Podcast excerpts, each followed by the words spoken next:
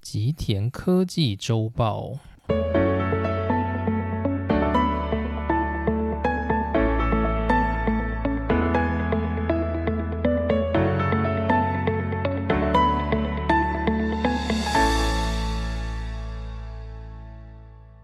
大家好，欢迎来到今天的内容。那今天呢，是我们日本半导体战败的第四讲。那今天主要讲的内容会比较繁杂一点，主要的原因就是因为我们在前几周把比较系统性的问题都讲过了。就是第一周啊，我们先讲了就是日本半导体之所以会战败的主要四大原因，然后第二讲呢，我们讲了日本低润产业的四次战败。然后我们把重点放在日本最重要的公司，也就是尔必达记忆体公司。那这家公司呢，它承担了这四次战败里面的三次。然后在第三讲的时候呢，我们讲了瑞萨电子。瑞萨电子跟尔必达一样，是在日本两千年左右的那个年代，因为日本半导体财阀出现大量的亏损，而开始有了整并潮。而这个整并潮呢，整并出日本重要的两家半导体公司，分别为尔必达公司以及瑞萨电子。那尔必达公司呢，主要就是承担了过去低润时代的荣景，希望让日本能够再一次恢复它掌控世界低润市场的地位。而瑞萨电子呢，它就是另外一个面向。瑞萨电子成立的目标就是要整合日本的逻辑晶片领域。让逻辑晶片呢，能够以更有效率的方式去与海外的竞争者竞争。不过呢，最终这两件事情都事与愿违，而必达公司最终破产，整包被美国的机体大厂美光给买走。而瑞萨电子呢，虽然它没有经历过像尔必达这么悲惨的命运，不过它也好不到哪里去。二零一二年。瑞萨电子因为前一年的三一一大地震，更是让它营运雪上加霜，账面上的赤字极度严重，已经到了可以宣布破产的程度。而日本政府最终决定出手去拯救瑞萨电子，让它能够度过这个难关。不过，瑞萨电子它就已经是一家残破不堪的公司，也不过就是让这家公司苟延残喘了一阵子。那目前的状况是，瑞萨电子它透过就是日本政府的关系。努力和日本的汽车大厂去维持相当稳定的供货，而车用电子的订单呢，在瑞萨电子内部还算是毛利率比较高的产品，所以呢，瑞萨电子就透过扩大车用的销售量，去弥补其他单位的亏损。最终呢，瑞萨电子在二零一四年开始转亏为盈，并且呢，随着车用电子的逐渐发展。瑞萨电子至今，它的营运已经进入了轨道，甚至因为车用电子的需求不断的扩大，尤其是在疫情期间，对于汽车的需求逐渐增加，这也让瑞萨电子在最近开始能够交出一些不错的成绩单。瑞萨电子在二零二一年整年的获利会是二零二零年的一点六倍。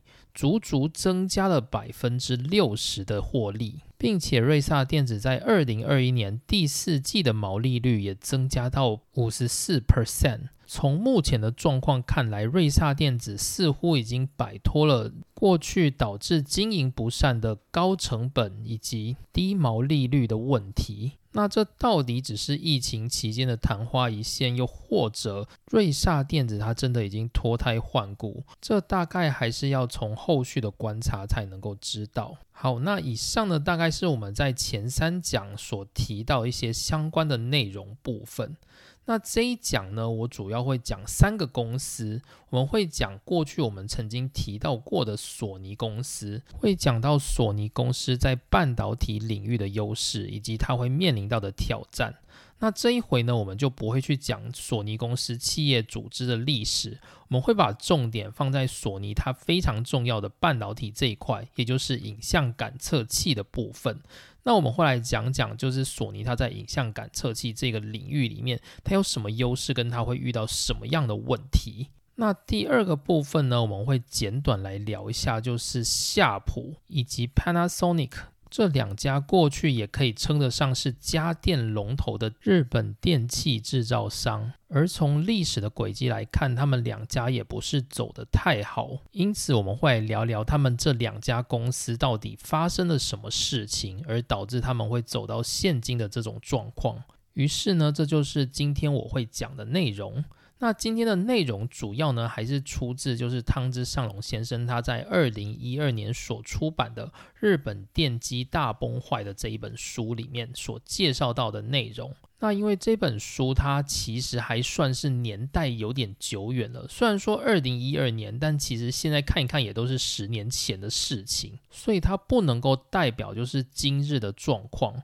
不过呢，大致上也可以给大家一个概念，就是过去这些问题而造成这些企业有不好的结果。那这些问题是否也能够当成就是现代人的借鉴？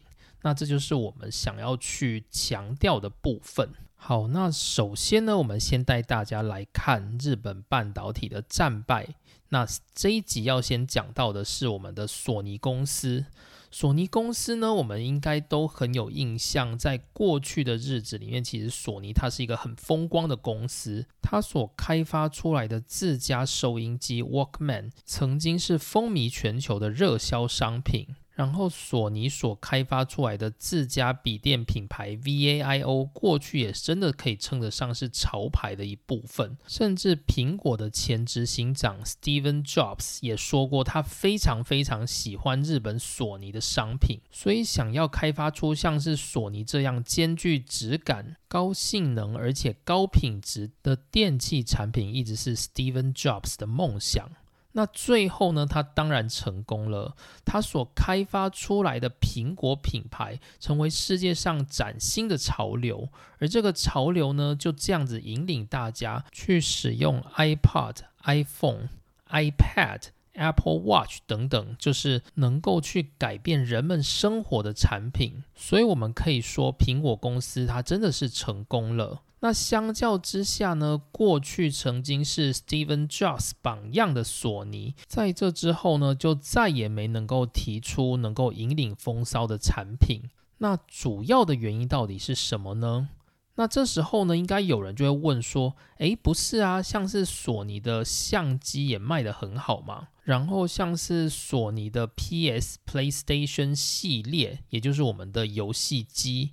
那到现在呢，PS 五甚至还卖到缺货，所以索尼它也是一间非常有价值的公司吧？对你这么想，索尼的高层也是这么想的，这就表示说，索尼的决策高层他们认为，他们推出这一代又一代崭新的科技产品，就是一种创造，就是一种引领风骚，所以索尼他所走的这一条路，就是一条正确的道路。也就是因为他这么想，所以索尼再也无法成为一个能够改变人们生活方式的公司。他无法像过去的时代那样，靠着开发出来的 Walkman 商品去改变人们在通勤时间的生活形态。过去的人们呢，因为索尼所开发出的商品能够人手一台收音机，带着自己想听的录音带，然后随身带着走。而这也引领了数位随身听时代的降临。不过呢，这些都已经是过去式了。现在的索尼，它已经提不出这样的元素了。索尼它自满于它的现状，他认为他现在做的这些就是所谓的创新。它现在推出一代又一代性能比前代更好的 PS 产品，画质与感光比前一代更精良的数位相机。索尼就认为它正在改变世界，所以这就是索尼它失去家。电领导地位的主要原因，就是对于创新的错误认知。那于是呢，作者也就是汤之上隆先生，先把画面带到二零一一年由索尼和其他企业共同参加的一个研讨会上。那会上呢，索尼就提到二零零六年他们所发表的 PS3 是一个非常创新的产品。它这里使用的创新叫做 innovation。日文就是一样的发音，叫 innovation，那指的就是创新的意思。那为什么他们会说 PS3 是一个创新的产品呢？主要是因为 PS3 当时搭载的就是索尼它开发多年的一个处理器晶片，叫做 Cell。这个 Cell 的处理器晶片呢，是由索尼、东芝以及 IBM 花费了将近五百亿日元，并且有五百位晶片设计者参与其中，最后耗时五年左右才完成的处理器晶片。而这个晶片搭载在 PS3 上面，可以达到更好的处理效能跟速度。所以呢，索尼就说 PS3 是一个引导创新的产品。那它日文的说法是 PS3 Innovation o k o s t a 就是说 PS3 呢这一家产品它引导了，它开创了一个新的创新，大概是这个意思。那但是呢，听到这里，大家有没有觉得，哎，好像怪怪的？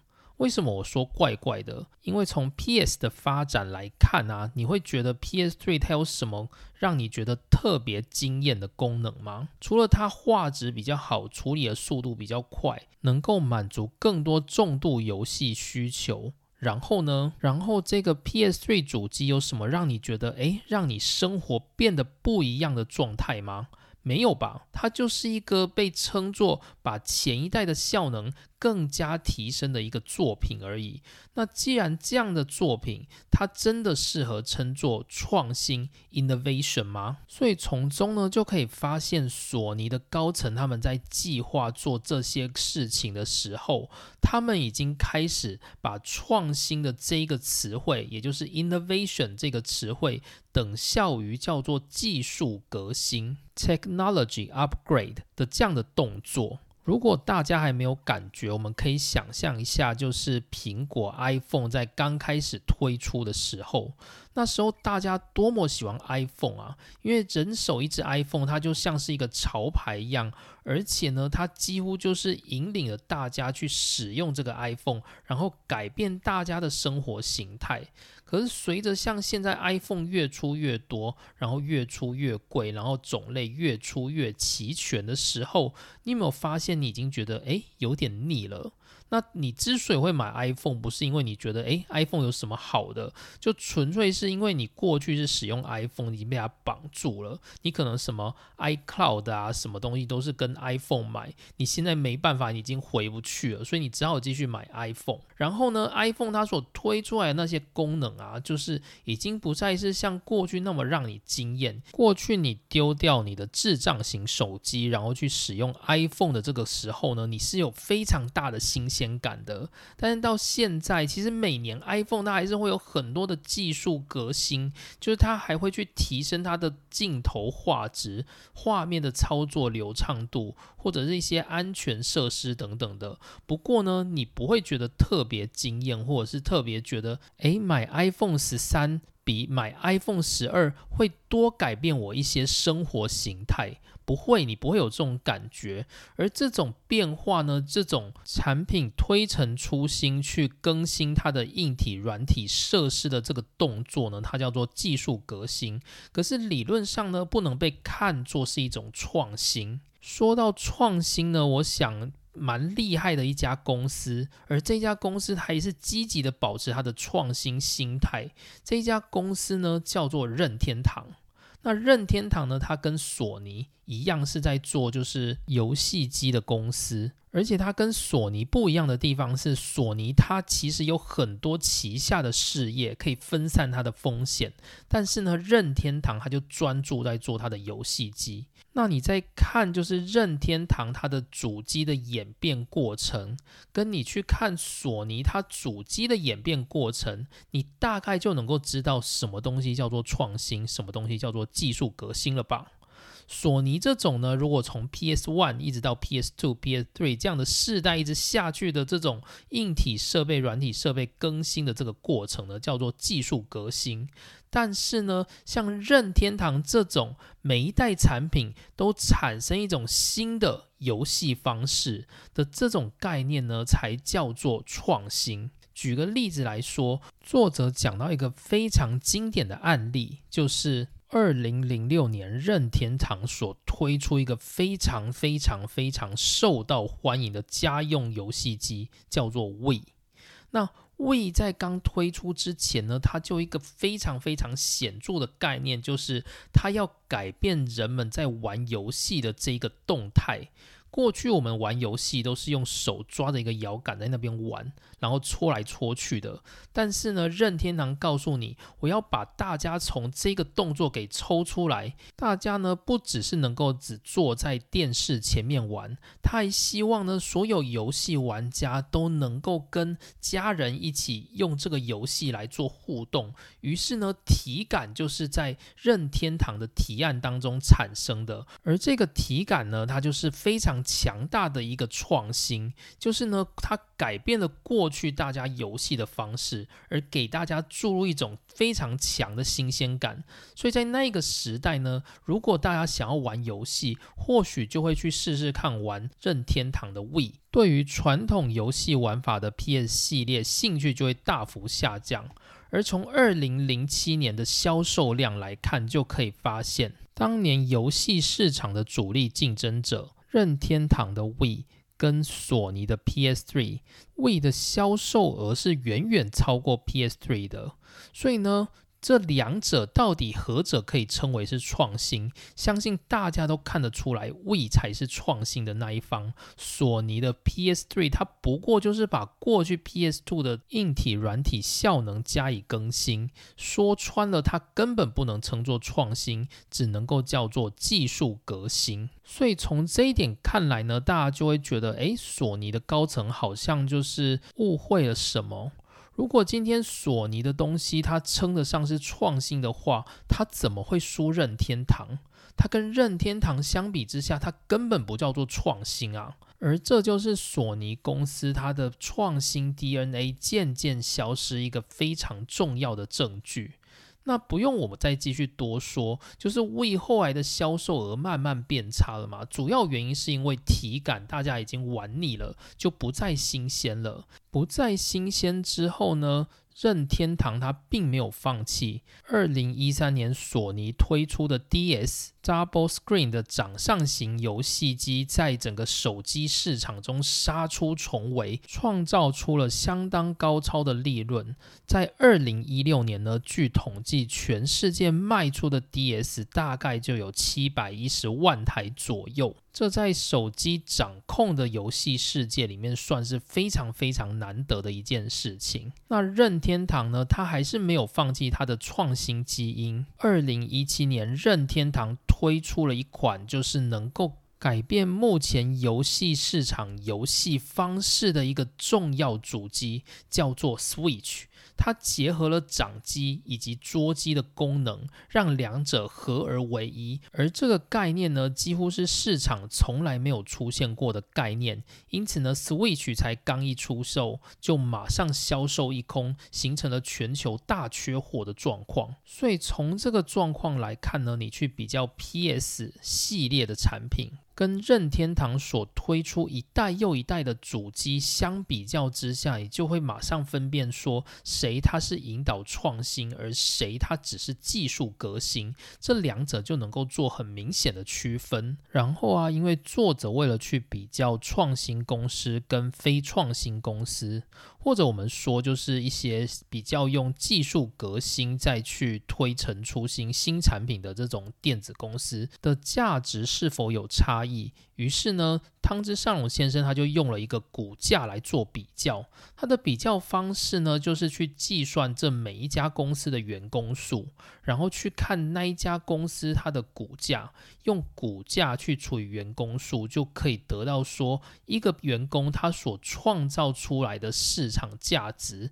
那股价的概念是什么呢？股价的概念有点像是说，投资人认为这一家公司它有。多少的价值，而这种价值呢，它是一种感觉。那把股价拿去除以员工数，就可以产生出一个概念，就是每个员工他所创造出来的价值，而投资人呢是用多少钱的价值去评价他们。那作者呢，他是用二零零八年的数据做成的，那时候大概就是 We 跟 PS3 同时发售，然后销售大概一年多左右的那个时间点。那我们先用东芝当基准点，作者计算出东芝在每一千人股票市值的价格大概是零点七四百亿元。那索尼公司它比东芝还要低，每一千人所创造出来的股价市值只有零点二七百亿元，而日立又更惨。每一千人所能创造出来的股价市值只有零点零七，而任天堂就完全不一样。任天堂每千人所创造出来的股价市值是十七点四一百亿元。这意思代表是什么呢？这代表说，任天堂公司里面的一个员工，他的产值，他所产生的那个市场价值呢，可以抵日历的两百五十人。所以你就可以知道说，一个能够创新的公司，它所创造出来的那个价值，是那种不会创新公司的多少倍，而这中间呢，就是创新所造成的附加价值。在股票市场上，那或许是一种感觉，不过这种感觉呢，就相当于是投资人他对于这个公司的一个评价。好，所以从上述呢，我们可以知道，以索尼的意识而言呢，过去那种引领风骚的创新精神已经不再存在，而索尼公司呢，开始将所谓的技术革新当成是一种创新，而产生的对创新的。错误认知，而这种错误认知呢，就是它无法继续在创新的产业里面带动潮流的主要原因。因为想想就会觉得说，诶，如果以技术革新就能够继续的获利，那为什么需要创新呢？所以大家如果开始有这种想法的时候呢，其实企业就开始进入一种不太容易成长的状况。这跟现在的苹果其实有类似的状况，只是因为苹果呢，它用了很多东西去绑定了大家。让大家无法在 iPhone 世代推陈出新的时候不去买新的 iPhone。不过，这种技术革新的状况，某种程度还是有一点点危险。这种危险就是，如果下一代有崭新的、能够改变生活形态的应用出现的时候，这种以技术革新代替创新的心态呢，就比较容易会受到市场的挑战。好，那接着呢，我们来谈一下，就是索尼它比较引以为傲的半导体区域，就是影像感测器的部分。那在前面的集数呢，我们有讲到索尼的影像感测器供应链，而今天的部分呢，我们会比较集中在感测器的项目，以及索尼在哪些项目上具有优势。说是哪些项目，好像也不太对。其实影像感测器它的主流市场就有两种，一种呢被称作 CCD，一种被称作 CMOS。那这两种呢，几乎索尼都占有世界上重要的地位。那先讲一下 CCD 好了，CCD 呢，它的全名叫做 Charged Couple Device 电荷耦合元件。那这个元件呢，它跟我们的电晶体有点类似，就是所谓的金属氧化层跟半导体的结构。而这个结构呢，它跟一般的逻辑不一样的是，它把这些结构相互串接在一起，就是形成一个连续的结构。而这个结构呢，我们可以把它当成是一个叫做半导体电容的东西。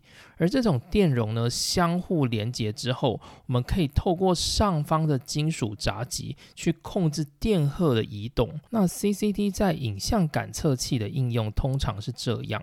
当光照射到我们的相机的时候，光比较强的地方会累积比较多的电荷，并且在这个叫做感光元件的晶片上形成一个电荷分布的图样。那这个图样呢，之后会被转到就是放大器里面去进行影像的电位转换。那在传送这个电荷到放大器的过程，就形成了这两种不同形态的感测器元件。那其中一个元件叫做 CCD，就是我们刚刚提到的，它利用很多的晶氧半结构相互连接而成。而因为它不是电晶体，它不需要接触跟接入的动作，所以它所有的这种电容都可以紧密的相连在一起，并且呢，它就透过这种杂闸极的开关的方式，可以很顺畅的把这些讯号一个一个很连续的传送到放大器。那这种传输方法还有另外一种方式，就是利用我们所谓的 CMOS。那 CMOS 呢，就是由我们的 P 型跟 N 型的。晶氧半电晶体所组成的一个逻辑闸结构。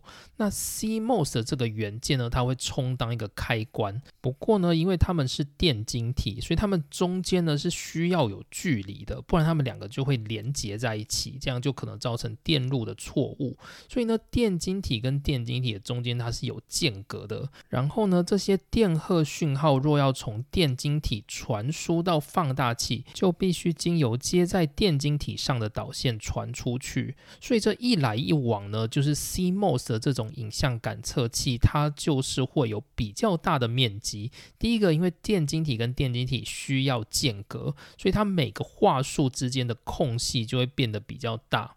然后第二个呢，因为它需要跑线，所以它传输的效果也会比较差。于是呢，市场在影像感测器这一块就有分所谓的 CCD 跟 CMOS。那这两个的优劣到底是什么呢？如同我们刚刚所提到的，CCD 的电容元件排列较为紧密，所以它可以形成非常精细的话术。但是，如果是 CMOS 的话，它的话术就会比较粗糙。但是呢，好处就是 CMOS 的这种制造它是非常容易的。你只要有半导体厂，然后你像我们台积电自己就知道怎么做电晶体嘛，所以这时候呢去做 CMOS 影像感测器就会非常容易。可是呢，CCD 影像感测器是需要额外的技术。那说到 CCD 这个元件呢，它最早提出来是在美国的贝尔实验室，大约是在一九六零年代的晚期所被提出来的。那当时呢，有两位主要的科学家提出了这个结构，Willard Boyle 跟 George Smith。那这两人呢，都在二零零九年获得了诺贝尔奖。好，那虽然说 CCD 是美国所发明的，不过呢，美国的厂商呢，并没有办法利用 CCD 创造出可以商业化的产品。主要的原因是因为 CCD 这种元件呢，它并不好做，而它在制作的过程中，它的良率是很难去控制的。而把这个 CCD 实现成商品的是我们的索尼公司。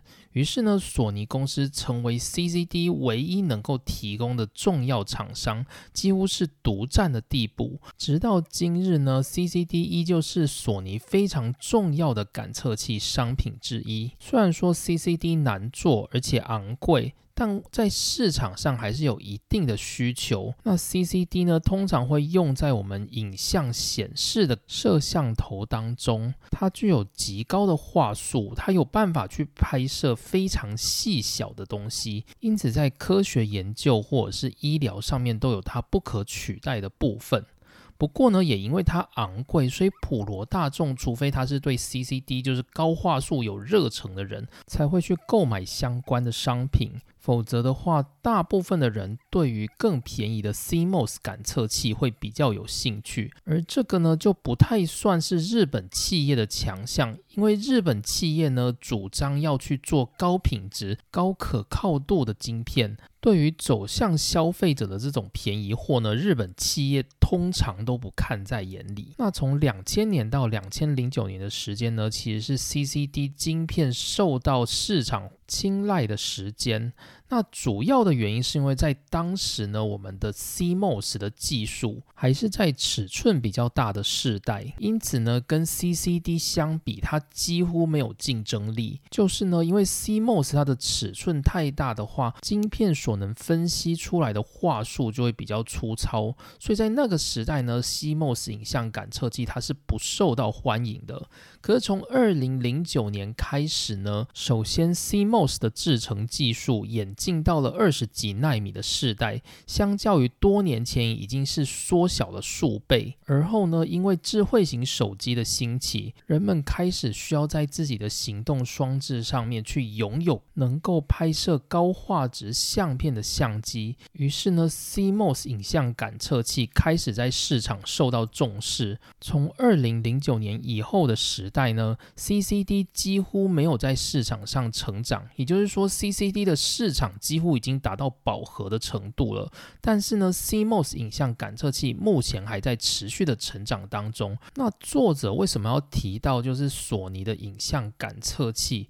主要想要说的是，索尼它在面对这个影像感测器的竞争当中，它花费了很多的力气在它的 CCD 上面，甚至以 CCD 作为自己自满的一个产品。可是呢，作者认为 C C T 这个市场它已经趋近饱和，所以索尼不可能从中再获得更多的利润。所以，如果索尼想要在这个影像感测器产业中继续成长茁壮的话，它必须要锁定另外一个，也就是 CMOS 影像感测器的市场。那索尼呢？它作为一个影像感测器的大厂，它当然也会把目光放到就是 CMOS 影像感测器上面。不过呢，索尼做的事倒不是去开创新兴的市场，让更多人来使用它的 CMOS 影像感测器。索尼把整个影像感测器的目标放在高品质、高价值、高画质的市场上面，而这个市场呢，其实它的份额是很小的。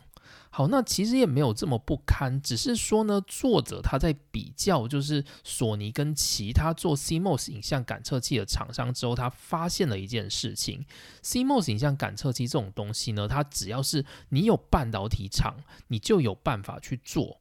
那只是你有没有办法把它做好？那索尼呢？它就是做好这个 CMOS 影像感测器的佼佼者，所以它的影像感测器呢，尽管它不是用 CCD，它依然能够做到就是某种程度的高画质与高品质，然后受到就是社会的青睐。不过呢，相较于索尼的竞争者，大部分是锁定就是比较画质没那么好的 CMOS 影像感测器，然后它做完之后会去销售给那些新兴的市场，例如说什么金砖四国等等，让该家产品的影像感测器去改变当地人们的生活。作者认为这两者的影响力是不一样的。那作者有提出一个数据，就是如果我们从销售金额的市占率来看，就例如说整个 CMOS 影像感测器它的市场的整个销售额是这么大，我们算是一百，那索尼的话大概占据里面的三十到四十 percent，所以是很高的。也就是说，这个市场上面卖出的四十 percent 的这个金钱的份额，都是用来去买索尼的影像感测器。可是呢，如果我们去计算销售量的话，你会发现索尼的影像感测器销售的颗数呢，只占整个市场的份额的百分之五。意思是什么呢？意思就是说，索尼它根本不屑那九十五 percent 的市场，它把重点放在那五 percent 的市场，然后卖的很贵。所以说，这个市场呢，就让索尼赚了很多利润。那作者认为，这当然也是好事。可是重点是，索尼因为去追求这种高技术、高品质，它同时正在扼杀自己以改变人类生活为目标的这种。破坏式创新的 DNA，而这其实对于索尼这家公司是很危险的，因为索尼它并没有主动去掌握这个市场，而是被动的去被市场控制。什么意思呢？我们举 iPhone 好了。iPhone 它是不是在整个市场具有控制权？是的，在 iPhone 刚推出的时候呢，iPhone 它就透过它非常良好的使用体验，去吸收很多很多人去使用 iPhone。那接着呢，用到现在，即使 iPhone 卖的很贵，不好意思，因为你已经用习惯了，所以你只好继续用 iPhone。所以这个市场的份额是由苹果公司它所决定的。可是索尼呢，它并没有决定谁能够。够去用这个感测器，它是自己就是卖高品质的感测器。那如果有人想要买高品质的，好，你来跟我买，我卖你，就用这样的状况。所以它的整个销售其实是取决于这个市场对它的感测器有没有需求来决定。那作者举另外一个例子，就是三星。三星因为它有自己的低润厂，有自己的半导体厂，所以它也可以转去做一些 CMOS 的元件。那三星很不一样的地方就是，它就专做低阶的晶片。然后它的目标呢，就是去锁定那些还没有使用过这种影像感测器晶片的国家，例如说印度啊。非洲国家等等，然后用很便宜的晶片去吸引大家买。那接着大家买完之后呢，因为这个晶片很便宜，你就会买，那你就会用习惯。那你用习惯之后，这个市场已经被就是三星的这个低阶晶片、便宜的晶片所垄断，所以呢，你就未来还是会持续的去用三星所制造的这些晶片。所以呢，你的市场是被三星所控制的。因此，三星它决定了自己影像感测器的市场，但是索尼没有。索尼就是跟随世界顶尖的潮流，然后去卖它自己的产品。那其实索尼目前 CMOS 影像感测器在整个世界上还是有非常高的市占率。那主要是用就是销售额来观察这个市占率，会发现索尼它的市占率达到百分之四十左右，目前可以说是世界最大的影像感测器龙头。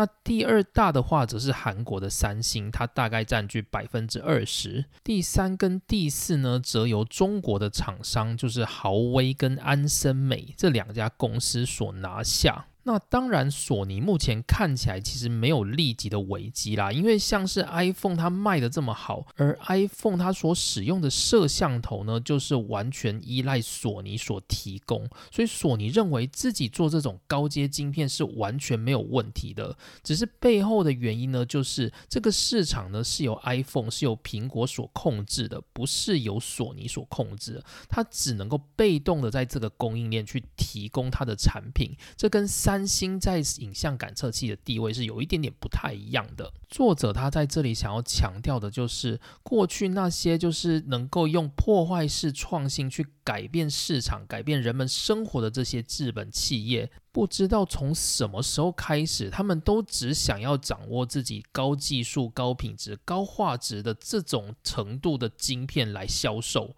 然后呢，渐渐以技术革新取代创新，成为自己国家引以为傲的一个目标。但这个行为呢，不过就是悬崖勒马，就是你只是刚好还没掉下去，可是你随时都有可能会掉，只是你不知道什么时时候掉。那索尼算是这个在技术革新。当中还能够稳定活着的一家公司，所以其实它算是运气还蛮好的。不过呢，后面这两家公司就没有那么好了。那首先呢，我们先讲第一家，这家公司呢叫做夏普。那夏普的产况我们就不用多说了，身为台湾人的我们大概都能够了解当年夏普的产况。而夏普呢，也可以说是台湾人的一个荣耀，因为由红海买下了夏普，让日本这一家老牌企业实质了成为一家台湾企业。那夏普它到底发生了什么事情呢？那其实呢，我还是想要讲一下夏普有关的历史啦，因为其实夏普相关的历史其实还蛮有趣的。不过呢，我们今天先聚焦在夏普它即将崩坏的过程。那二零零四年呢，随着日本的低润公司被整并，易晶面板公司看起来也是岌岌可危。这里要先讲一下这个液晶面板的这种，就是算是诅咒吗？就是液晶面板的制造过程很类似半导体的制成，可是不一样的地方就是，对于半导体呢，我们希望晶片越来越小，所以它会越来越精致；但对于面板呢，我们会希望它越来越大，所以这些在这个。晶片里面的电晶体尺寸，它反而没有那么重要。所以呢，如果你不是非常重视画质技术，只要你肯砸钱，你就有办法去做出面板。这也就是中国的面板公司积极的升起的一个主要原因。那二零零四年的时候呢，作者也就是汤之上龙先生，他从日立转职到同志社大学，担任就是社会科学的研究员。那这个研究员呢，他就会做很多企业采访，其中呢就有对夏普进行访问。那当时呢，他对于夏普开发的就是负责人问到说：“诶，从目前的状况看来，日本的敌人非常非常的危险。”他想问说，液晶电视这个产业到底会不会有问题呢？那当时这个开发的负责人就回答他说：“夏普的技术跟。”成本、竞争力都是非常非常好的，所以它绝对没有问题。这跟低润是完全不一样的。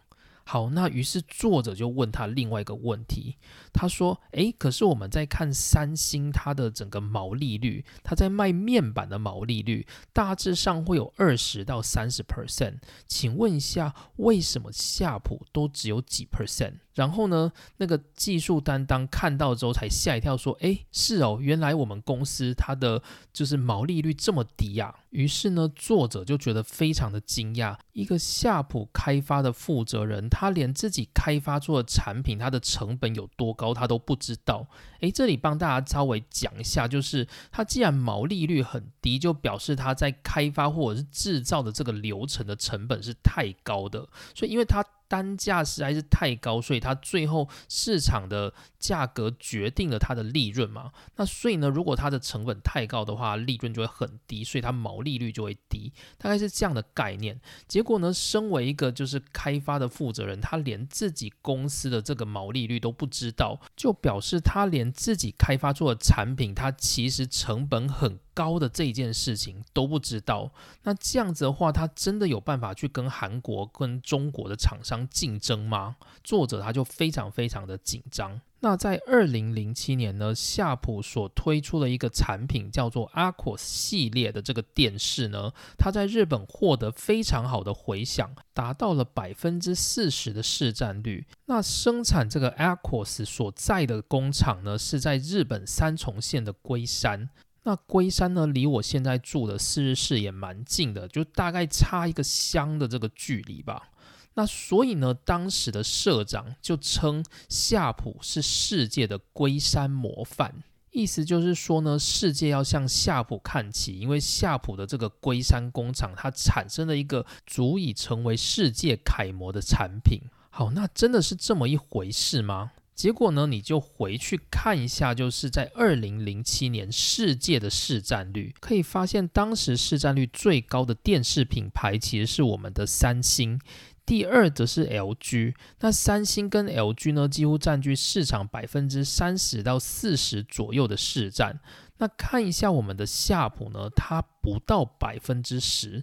这个不到百分之十的人，竟然想跟世界说我们是世界的模范，听起来会不会有一点点讽刺呢？好，那假设你卖的没有三星好，但是你比三星会赚钱就算了。可是也不是，去看一下，就是它从二零零六年到二零一零年的整个营业，就会发现到说，它过去呢，其实整个产品的毛利率都在五 percent 左右。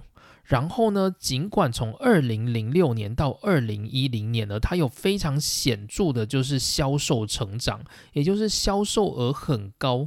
可是呢，这些销售额全被这些夏普所生产的高成本电视机所吃掉了，所以就会出现一个很特别的状况，就是这家公司它的营业额屡创新高，但是呢，它的利润呢？逐年下降，从二零零七年甚至开始赤字，一直到二零一零年的赤字已经达到了百分之二十左右的程度。所以呢，这公司它真的能够称作龟山模范吗？就是这些公司的高层啊，这些公司的经营层，他们到底是不是搞错什么？那重点到底是什么呢？重点就是我们上一回所讲的破坏式创新，就是日本对于追求这种高品质、高画质的产品呢，就是有一种莫名的执着，所以这让他呢绝对不会下放自己的品牌去卖一些便宜的，能够去掌控他人新兴市场的这种产品。相反的，三星就是走这个路线，所以三星呢，他就透过这样子去投资低价的面板，囊括了所有新兴市场的市占率。而夏普呢，它总是自豪说自己的面板有非常好的技术，但是他也只能够在自己的国内，就是跟自己国内的民众相互取暖，然后卖得的就是百分之四十的市占率，以此引以为傲。殊不知呢，他在世界上是输了一塌糊涂。那为什么会这样呢？主要的原因就是易经银幕这种东西啊，绝对是先求有再求好的东西。怎么说呢？就是说呢，如果你今天没什么钱。你要买一台电视，你会买很便宜的，但是画质没那么好的，还是会买那种很贵但是画质很漂亮，让你觉得很舒服的那一种？你一定会想说啊，画质没那么好也没关系吧，先买便宜的将就就好了。大部分的普罗大众都是这种人，没有人会刚开始就想要去买一个高画质的画面，然后自己要吃土好几个月，没有人会做这种事。那通常呢，如果你只锁定这种高画质、高品质、高单价的市场呢，大部分在新兴国家或者是在普罗大众是比较不会买单的。所以，相较于夏普这种市场策略，三星这种破坏式创新，直接用低单价的商品去锁定那些新兴市场，笼络他们的心，这种做法呢，掌控市场才能够抢得先机。所以，这就是为什么三星它的面板。能够市占率这么高的原因。除此之外呢，就是三星它在卖这些低价面板板的时候，它也很控制自己的成本。就是说，如果你今天这种面板它是要卖给就是比较没那么重视画质或品质的客户，那就真的不用做的太好。因此，三星它每个面板的成本也就不会太高，它就有更多的余裕能够赚更多的钱，然后并且拿这个钱呢去投资它高阶的面板，然后以这个。高阶的面板技术再去跟苟延残喘的夏普竞争，这个是非常强大的的手段。那夏普呢，就直接把它的资源集中在高成本、高品质的面板上面。而这些面板呢，如果卖的不够好，或者是单价卖的不够高，让它没有利润的话，它根本没有力气再去投资新的东西跟三星竞争，所以等于是一种恶性循环，最终导致夏普一步一步走向经营不善的命运。那虽然书中他没有写，不过我们补充一下，二零一四年整年夏普的财务状况，当年的总损益来到两千两百二十三亿日元的赤字。而这个次字呢，也最终导致夏普的经营成大乱，也让红海能够在二零一六年夺下夏普三分之二的股权，正式成为夏普的新东家。这个百年老店落入台湾企业之手，等于是给日本的整个产业界一个血淋淋的教训。接着我们来看第三家公司。第三家公司呢，我们先前有讲过，我们在很多的篇章都有讲到这一家公司叫做 Panasonic。那 Panasonic 过去呢也是日本产业界家电界的龙头，不过呢近年来我们可以发现 Panasonic 它已经是连年的赤字，尤其是在家电电机的产品线上面几乎是入不敷出，主要还是要靠它供应电动车的电池这一块来。保持公司的营运。那 Panasonic 到底发生了什么事情呢？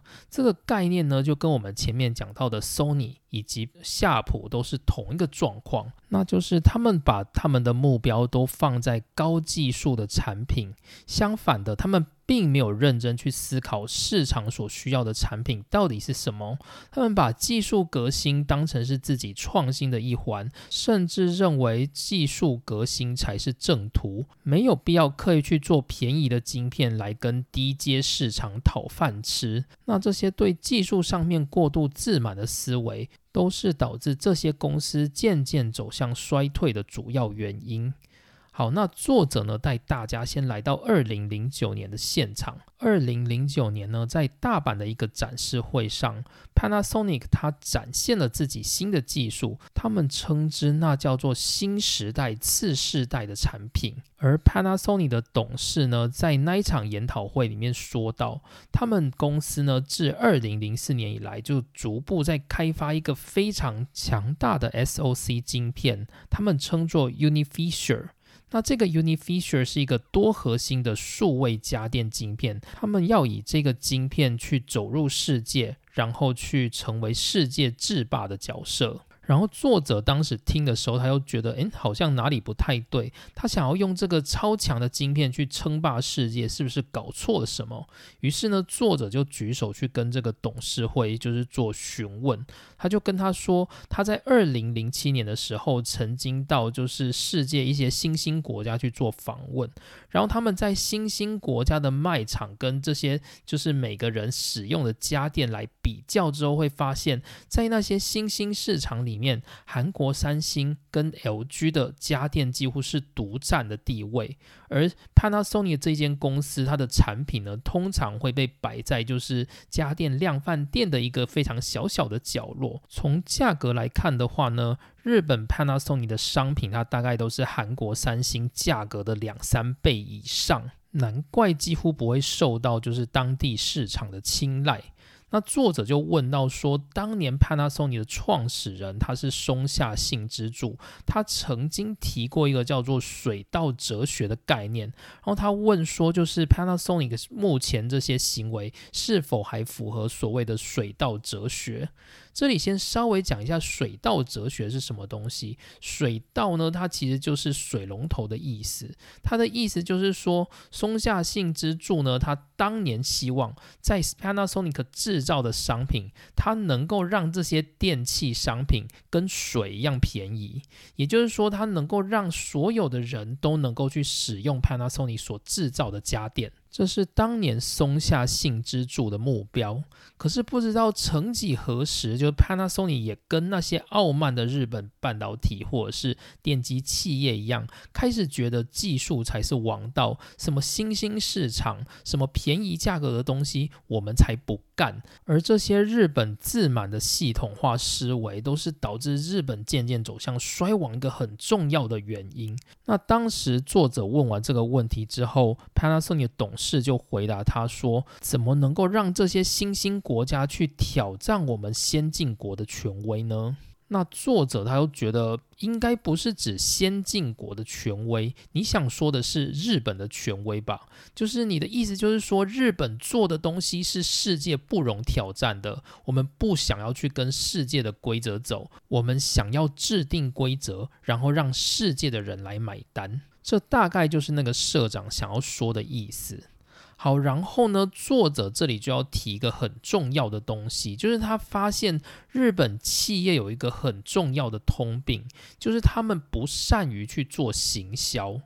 就是日本的半导体或电机产业呢，他们通常会是这样子做，就是我做了什么东西，然后我就卖那个东西。但是呢，如果是一个比较现代化企业的思维的话，他会说市场需要什么东西，我才去做什么东西。大家有听出这两者的不一样吗？日本的话是先做东西再说，做完之后再看大家要不要买单。而正常一般懂得行销公司的做法都是先看一下市场需要什么，思考之后才决定我做什么。这两个会有完全不一样的效果。一种是你确定一定会有人买单你的商品，另外一种是有没有人会去买你的商品是未知数。然后呢，他买你是运气好，他不买你也是理所当然。那这种呢，大概就是日本的思维。那为什么会造成这种状况呢？这大概就是日本从过去以技术立国以来一直产生的陋习，就是他们对于行销这种东西是没有概念的。他们认为自己做的东西最好，不需要行销，只要做得好、品质好，一定会有人买。这个就是日本一般的商业模式。可是，如果你去看像韩国的那些企业，他们的目标就是要瞄准那些新兴市场比较没有钱的人，所以他们会做出很便宜的产品，然后去让那些人能够去使用他们的家电。而这个概念呢，其实就跟过去松下幸之助讲的那个水稻哲学是类似的。那这些呢，其实就是他先知道市场的人需要什么，然后他才下手去做出那个商品，去卖给那些市场的人。这跟日本这种做好再卖的思维是完全不一样的。然后作者呢，就去比较一下日本的这个国家，它一般的这种行销方式。那这种方式呢，就是没有行销。以作者自己的例子来说，他说他在二零零四年待的这个日立半导体，他发现日立半导体完全没有所谓的行销部门。诶，大家知道行销部门的重要性吗？行销部门的重要性有点像是先去了解市场的人需要什么样的功能，然后呢，他再回来跟公司的工程师们做协调，去。定出说，诶，这个公司它如果要瞄准这个市场，需要做出什么样条件的产品，然后呢，再让工程部的人下去执行。这个算是一个比较正常、懂得行销思维公司的流程。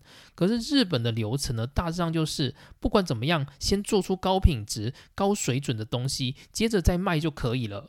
日本就是这种思维，所以以日立半导体而言，他们几乎是没有行销部门去决定他们的市场该往哪里走。总之就是先做出来，再看看市场会不会买单。然后呢，作者就有提到说，像三星过去在他那个年代，三星呢，它的半导体部门有一万三千多个员工，而这个员工里面有八百个人，主要是负责战略行销的部分，而专任行销人员大概有两两百多人。那这个数据呢，跟日本的企业比起来，实在是差太多了。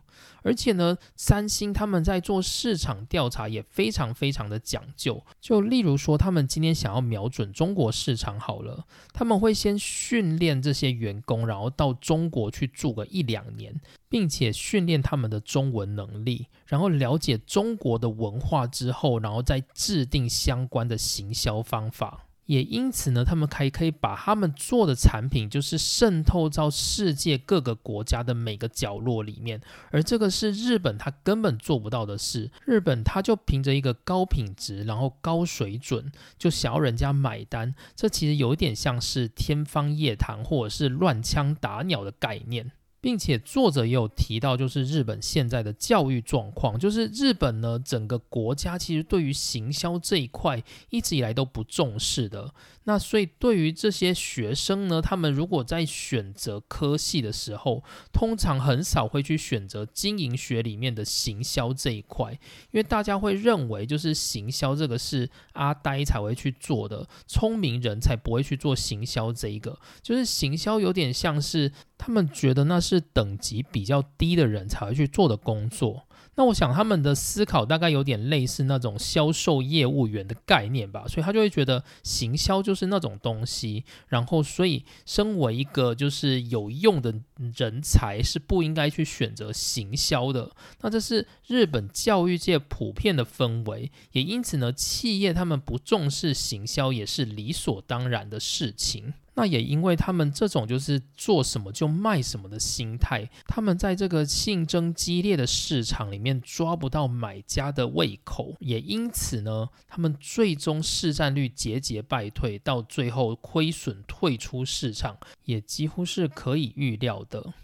好，那以上就是今天的内容。今天我们主要讲了三个公司：索尼、夏普以及 Panasonic。那他们都有一个很重要的问题，就是他们认为技术挂帅才是王道。而这个技术挂帅呢，在索尼大致上还能够维持某些程度的独占性，不过在夏普以及 Panasonic 上面就没那么幸运了。也因此呢，他们才会在家电的市场节节败退，甚至必须要被迫卖给其他国家企业的这种惨况。那这大概也是日本半导体会战败的一个无法忽略的原因。好，那以上就是今天的内容，谢谢大家收听，我们下次见，拜拜。